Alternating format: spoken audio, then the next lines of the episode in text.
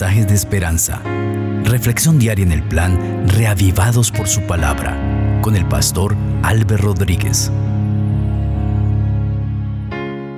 Un cordial saludo, queridos amigos. Hoy meditaremos en Primera de Corintios el capítulo 15 y vamos a pedir la dirección de nuestro Dios. Padre maravilloso, gracias por tu palabra. Enséñanos, Señor, a través de ella. En el nombre del Señor Jesucristo. Amén. Así dice el texto bíblico. Además os declaro, hermanos, el Evangelio que os he predicado, el cual también recibisteis, en el cual también perseveráis, por el cual asimismo, si retenéis la palabra que os he predicado, sois salvos, si no creísteis en vano. Primeramente os he enseñado lo que asimismo recibí, que Cristo murió por nuestros pecados conforme a las escrituras, que fue sepultado y que resucitó al tercer día conforme a las escrituras, y que apareció a Cefas y después a los doce. Después apareció a más de 500 hermanos a la vez, de los cuales muchos viven aún y otros ya han muerto. Después apareció a Jacobo y después a todos los apóstoles. Por último, como a un abortivo se me apareció a mí. Yo soy el más pequeño de los apóstoles y no soy digno de ser llamado apóstol porque perseguí a la iglesia de Dios. Pero por la gracia de Dios soy lo que soy. Y su gracia no ha sido en vano para conmigo. Antes he trabajado más que todos ellos aunque no yo, sino la gracia de Dios que está conmigo, sea yo o sean ellos, así predicamos y así habéis creído. Pero si se predica que Cristo resucitó de los muertos, ¿cómo dicen algunos entre vosotros que no hay resurrección de los muertos? Porque si no hay resurrección de muertos, tampoco Cristo resucitó.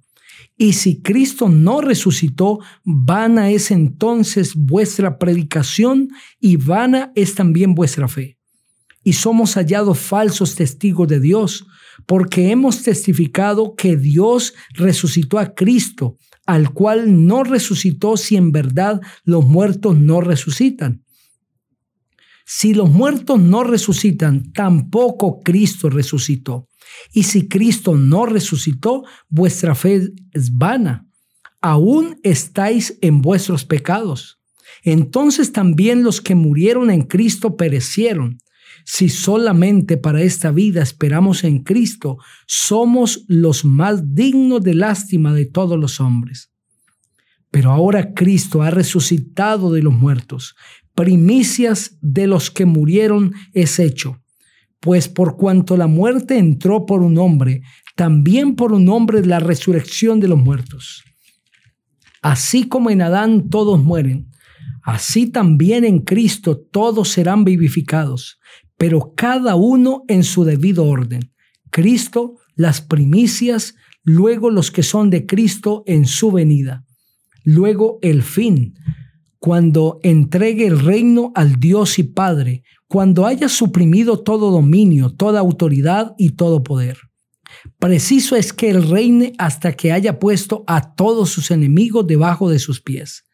Y el postrer enemigo que será destruido es la muerte, porque todas las cosas sujetó debajo de sus pies. Y cuando dice que todas las cosas han sido sujetadas a Él, claramente se exceptúa aquel que sujetó a Él todas las cosas pero luego que todas las cosas le están sujetas, entonces también el Hijo mismo se sujetará al que le sujetó a él todas las cosas, para que Dios sea en todos y en todo. De otro modo, ¿qué harán los que se bautizan por los muertos si de ninguna manera los muertos resucitan? ¿Por qué pues se bautizan por los muertos? ¿O por qué nosotros nos exponemos a peligros a toda hora? Os aseguro, hermanos, por la gloria que de vosotros tengo en nuestro Señor Jesucristo, que cada día muero. Si como hombre batallo en Éfeso contra fieras, ¿de qué me sirve? Si los muertos no resucitan, comamos y bebamos, porque mañana moriremos. No os engañéis. Las malas conversaciones corrompen las buenas costumbres. Velad debidamente y no pequéis, porque algunos no conocen a Dios. Para vergüenza vuestra lo digo. Pero preguntad alguno, ¿cómo resucitarán los muertos? ¿Con qué cuerpo vendrán? Necio, lo que tú siembras no vuelve a la vida, sino muere antes. Y lo que siembras no es el cuerpo que ha de salir, sino el grano desnudo, sea de trigo o de otro grano. Y Dios le da el cuerpo que Él quiere, y a cada semilla su propio cuerpo. No toda carne es la misma carne, sino que una carne es la de los hombres, otra carne la de las bestias, y otra la de los peces, y otra la de las aves. Hay cuerpos celestiales y cuerpos terrenales, pero una es la hermosura de los celestiales y otra la de los terrenales. Uno es el resplandor del sol, otro el de la luna y otro el de las estrellas, pues una estrella es diferente de otra en resplandor. Así también sucede con la resurrección de los muertos. Se siembra en corrupción, resucitará en incorrupción se siembra en deshonra, resucitará en gloria. Se siembra en debilidad, resucitará en poder. Se siembra cuerpo animal, resucitará cuerpo espiritual. Hay cuerpo animal y hay cuerpo espiritual. Así también está escrito. Fue hecho el primer hombre, Adán, alma viviente. El postrer, Adán, espíritu que da vida. Pero lo espiritual no es primero, sino lo animal, luego lo espiritual. El primer hombre es de la tierra terrenal. El segundo hombre, que es el Señor, es del cielo. Conforme al terrenal, así serán los terrenales, y conforme al celestial, así serán los celestiales. Así como hemos traído la imagen del terrenal, traeremos también la imagen del celestial. Pero esto digo, hermanos, que la carne y la sangre no pueden heredar el reino de Dios, ni la corrupción hereda la incorrupción. Os digo un misterio, no todos moriremos, pero todos seremos transformados. En un momento, en un abrir y cerrar de ojos, a la final trompeta, porque se tocará la trompeta y los muertos serán resucitados incorruptibles y nosotros seremos transformados pues es necesario que esto corruptible se vista de incorrupción y que esto mortal se vista de inmortalidad. Cuando esto corruptible se haya vestido de incorrupción y esto mortal se haya vestido de inmortalidad, entonces se cumplirá la palabra que está escrita, sorbida es la muerte en victoria. ¿Dónde está muerte tu aguijón? ¿Dónde sepulcro tu victoria? porque el aguijón de la muerte es el pecado y el poder del pecado es la ley. Pero gracias sean dadas a Dios, que nos da la victoria por medio de nuestro Señor Jesucristo. Así que hermanos míos amados, estad firmes y constantes, creciendo en la obra del Señor siempre, sabiendo que vuestro trabajo en el Señor no es en vano. Amén. Este precioso capítulo describe la preeminencia de la resurrección de Cristo.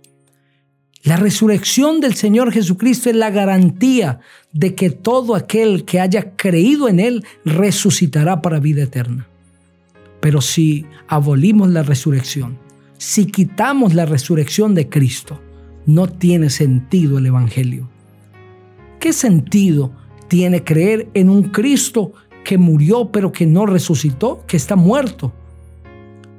Pero el Evangelio tiene un poder extraordinario porque proclamamos a un Jesús que murió por nuestros pecados, pero que resucitó al tercer día y que pronto volverá a llevarnos al reino eterno.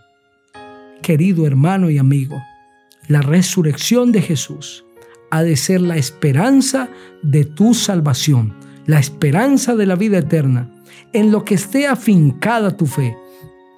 No podemos desecharla. Vive hoy con la esperanza de que así como Cristo resucitó de los muertos, también el Señor te resucitará si has muerto antes de que Cristo vuelva por segunda vez. Cuando Él se manifieste en gloria, esto mortal se vestirá de inmortalidad y estaremos con Él para siempre. Quiero invitarte para que juntos oremos. Padre maravilloso, gracias por tu palabra. Enséñanos cada día, Señor, a través de ella y ayúdanos a comprender tu sabiduría. Pero que hoy podamos tener la seguridad que así como Cristo resucitó de los muertos, también nosotros resucitaremos cuando Él se manifieste por segunda vez. En su nombre precioso oramos. Amén. El Señor te bendiga